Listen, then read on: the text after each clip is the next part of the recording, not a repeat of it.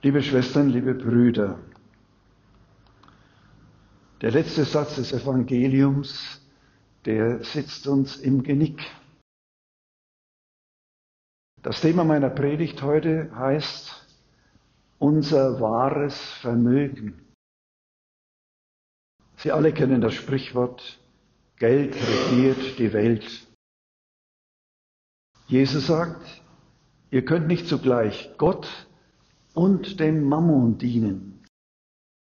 Mammon ist nicht unbedingt gleichzusetzen mit Geld. Es wäre auch so unsozial und dumm, wollten wir den Umgang mit Geld negativ sehen oder gar ablehnen. Im heutigen Evangelium geht es vielmehr um den verantwortlichen Umgang mit Geld und Besitz. Mammon ist schon im Griechischen ein Fremdwort. Es bedeutet das, worauf man vertraut. Der Gott des Reichtums wurde in Syrien Mammon genannt. Das hat auch immer mit Geld zu tun, heute mehr als damals. Gemeint ist aber der Sachbesitz, das Vermögen.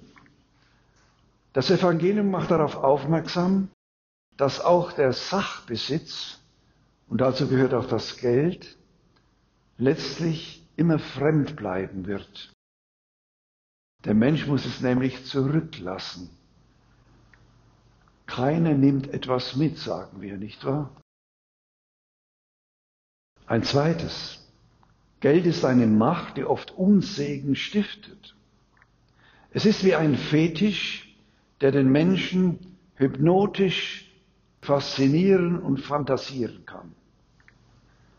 Deshalb sagen wir, beim Geld hört die Freundschaft auf. Es gibt also so eine Dämonie des Besitzes, die vor allem im Geld greifbar wird. Jeder von uns kennt die zerstörerischen Auseinandersetzungen von Erben. Geldfragen können Freunde auseinanderbringen und zur Ursache manchmal tödlicher Feindschaften werden. Es gibt eine volkstümliche Redensart, die darauf zielt. Er heißt nämlich, der Teufel hat das Geld gesehen. Geld wird von uns Menschen gern mystifiziert. Das heißt, in seinem Wert hinaufgespielt. Er wird zum Götzen, von dem man sich alles verspricht. Geltung, Selbstdurchsetzung und Macht. Von daher erklärt sich die Hörigkeit ihm gegenüber. Und liebe Brüder Schwestern, wir müssen alle aufpassen, dass wir nicht dem Haben wollen, der Besitz und der Geldgier verfallen. Als wirklichkeitsnahe Menschen wissen wir aber auch, Geld und Vermögen sind Grundlagen unserer Gesellschaft.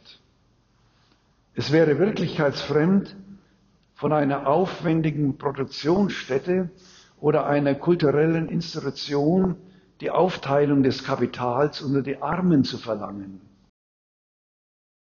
Das Gegenteil von Reichtum darf nicht einfach als Armut an Geldmitteln gesehen werden.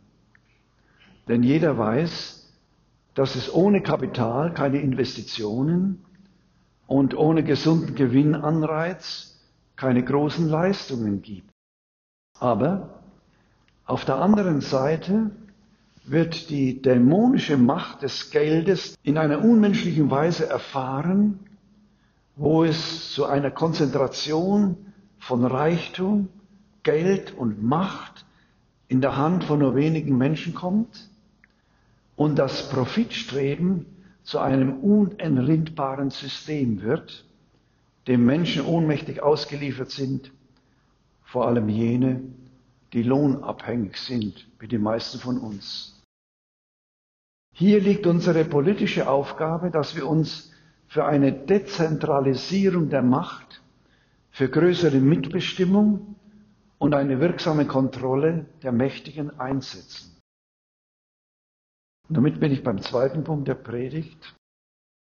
Katholische Christen wissen um die soziale Verpflichtung des Eigentums. Jesus spricht im Evangelium wie selbstverständlich vom ungerechten Mammon und von Umgang mit dem fremden Gut. Hat uns der Besitz, den wir uns geschaffen haben, nicht große Mühe und Anstrengung gekostet? Wir zahlen doch auch Steuern, sogar Kirchensteuern. Also müssen uns doch auch möglichst viele Einrichtungen vom Staat und von der Kirche zur kostenlosen Nutzung angeboten werden. Oder sind wir mit dem Evangelium gar nicht gemeint, sondern nur die Millionäre und die Milliardäre? Das Evangelium zeigt, dass sich im Umgang mit den irdischen Gütern das Wesen des Menschen enthüllt. Wir haben am Anfang von den ungerechten Verwaltern gehört, was die gemacht haben. Der unverantwortliche Gebrauch von Macht und Vermögen bringt Unheil und Ungerechtigkeit über die Menschen. Und wer sein Herz daran hängt, verliert sehr schnell den Blick für die Not der anderen und vergisst die soziale Verpflichtung des Eigentums. Der Tenor der Botschaft Jesu heißt also, solange es Armut auf der Welt gibt, hat niemand ein Recht auf Überfluss. Zudem kommt für jeden die Stunde, wo er alles zurücklassen muss. Klug handeln wir, wenn wir uns, wie Jesus sagt, Freunde machen mit dem, was uns gehört. Sie werden bei Gott für uns eintreten. Und das Evangelium sagt uns, wir werden in die ewigen Wohnungen aufgenommen, wenn es mit uns zu Ende geht, wenn wir uns also Freunde mit dem ungerechten Mammon gemacht haben, wenn wir also das, was wir besitzen an Überfluss, teilen, mitteilen. Als Christ werde ich also ankämpfen, und das ist der vierte Punkt meiner Predigt, gegen jede Form von Verschwendung, und von Geiz. Geld darf uns nicht beherrschen.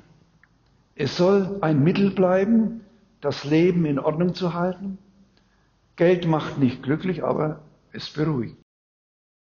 Dieses Sprichwort stimmt sogar, solange es unseren Lebensunterhalt sichert und wir unseren finanziellen Verpflichtungen nachkommen können. Wehe, wenn wir Geldfragen zum Anlass nehmen, menschliche Bindungen zu stören oder zu zerstören. Zwei Extreme dürfen im Leben des Christen niemals die Oberhand gewinnen. Das erste Extrem ist die Verschwendung, die Geld ausgibt, nur um zusammenzuraffen, was die Welt bieten kann. Und das zweite ist der Geiz, der zusammenhält und auf dem Geld hockt als ob die ewige Seligkeit von Summen abhinge, als ob darauf wahre Sicherheit gründen könne. Verschwendung und Geiz. Vor diesen Dingen müssen wir uns hüten. Die Botschaft des Verderbes der Menschen, des Teufels lautet, Sie kennen das Stichwort, Geiz ist geil.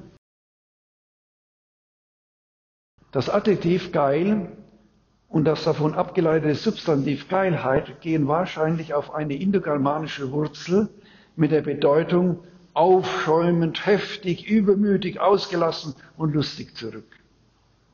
Im Althochdeutschen wurde geil im Sinne von übermütig, überheblich verschwendet. Geiz und Verschwendung machen schnell süchtig. Das heißt, sie beherrschen und versklaven den, der ihnen verfällt. Verschwendung und Geist sind das Gegenteil von dem, was das Evangelium den zuverlässigen Umgang mit dem ungerechten Reichtum und dem anvertrauten Gut beschreibt. Der Geizige rafft und rafft zusammen, er ist gierig nach immer mehr, er bekommt nicht genug, der Verschwender verbraucht und braucht alles für sich allein. Die Armen und Hungrigen interessieren ihn nicht. Er wird beim Gericht vor dem göttlichen Richter keine Fürsprecher haben.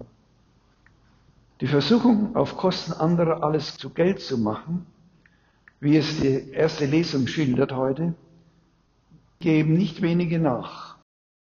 Ihnen droht Gott mit dem Gericht. Keine ihrer Taten werde ich jemals vergessen. Es sei denn, sie kehren um und teilen mit den Armen und machen ihr Unrecht wieder gut, wie der Zöllner Zachäus. Natürlich ist Geld zum Rechnen da, zum Ausgeben, zur Sicherung von Zukunft. Aber es darf nicht von uns Besitz ergreifen, so dass es an die Stelle Gottes tretend zum Götzen wird, den wir anbeten und dem wir allein dienen. Und ein fünftes und letztes, wer klug ist, legt sein Geld, sein Vermögen richtig an.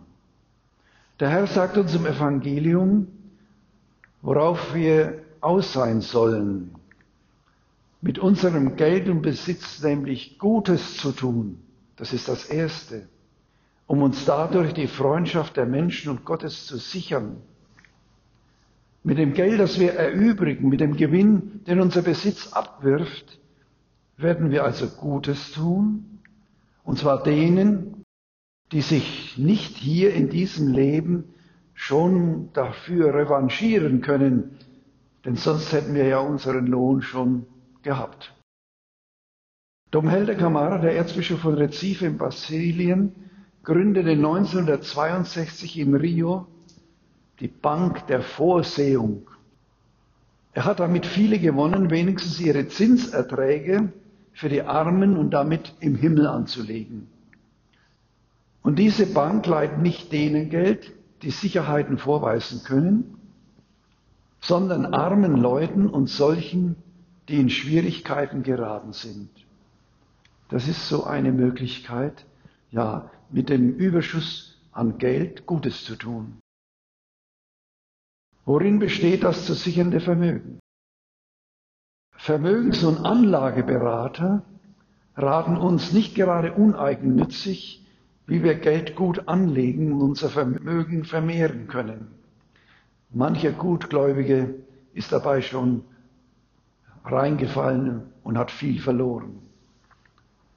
Ein erstes, Jesus rät uns heute im Evangelium, wir sollen unser Vermögen so anlegen, dass es weder Rost noch Inflationen aufzehren. Es wäre jammerschade, wenn wir am Ende mit leeren Händen dastünden, weil wir unser Geld nur bei den Banken dieser Welt angelegt haben, nur für uns arbeiten ließen, nur unseren irdischen vergänglichen Besitz vermehrten. Gott will nicht den Untergang der Menschen, sondern alle sollen gerettet werden und zur Erkenntnis der Wahrheit gelangen. Wahrheit meint, das Leben von Gott und vom Ende des irdischen Lebens her zu begreifen. Die Wahrheit erkennen und leben hat uns der heilige Paulus in der zweiten Lesung heute verkündet. Er sagt, einer ist Gott, einer auch Mittler zwischen Gott und den Menschen der Mensch Jesus Christus, der sich als Lösegeld hingegeben hat für uns alle. Die menschgewordene gelebte Hingabe, die Liebe Jesu Christi rettet uns. Sie sichert unser ewiges Heil und Leben bei Gott, nicht Geld und Besitz. Mit Jesus letzten Wort am Kreuz, es ist vollbracht, zeigt uns Gott, die Hingabe des Lebens des Gottmenschen Jesus ist das Lösegeld für unsere Rettung aus Sünde und Tod. Und als Glied an seinem mystischen Leib sind wir befreit von der Vergänglichkeit. Denn um einen teuren Preis sind wir erkauft worden, um den Preis seines Blutes, seiner Lebenshingabe. Wir haben Anteil an der Auferstehung und Verherrlichung unseres Erlösers Jesus Christus. Der in der Taufe und Glaube geschenkte Loskauf ist unser unverlierbares Vermögen. Und das, liebe Brüder und Schwestern, gilt es zu pflegen. Amen.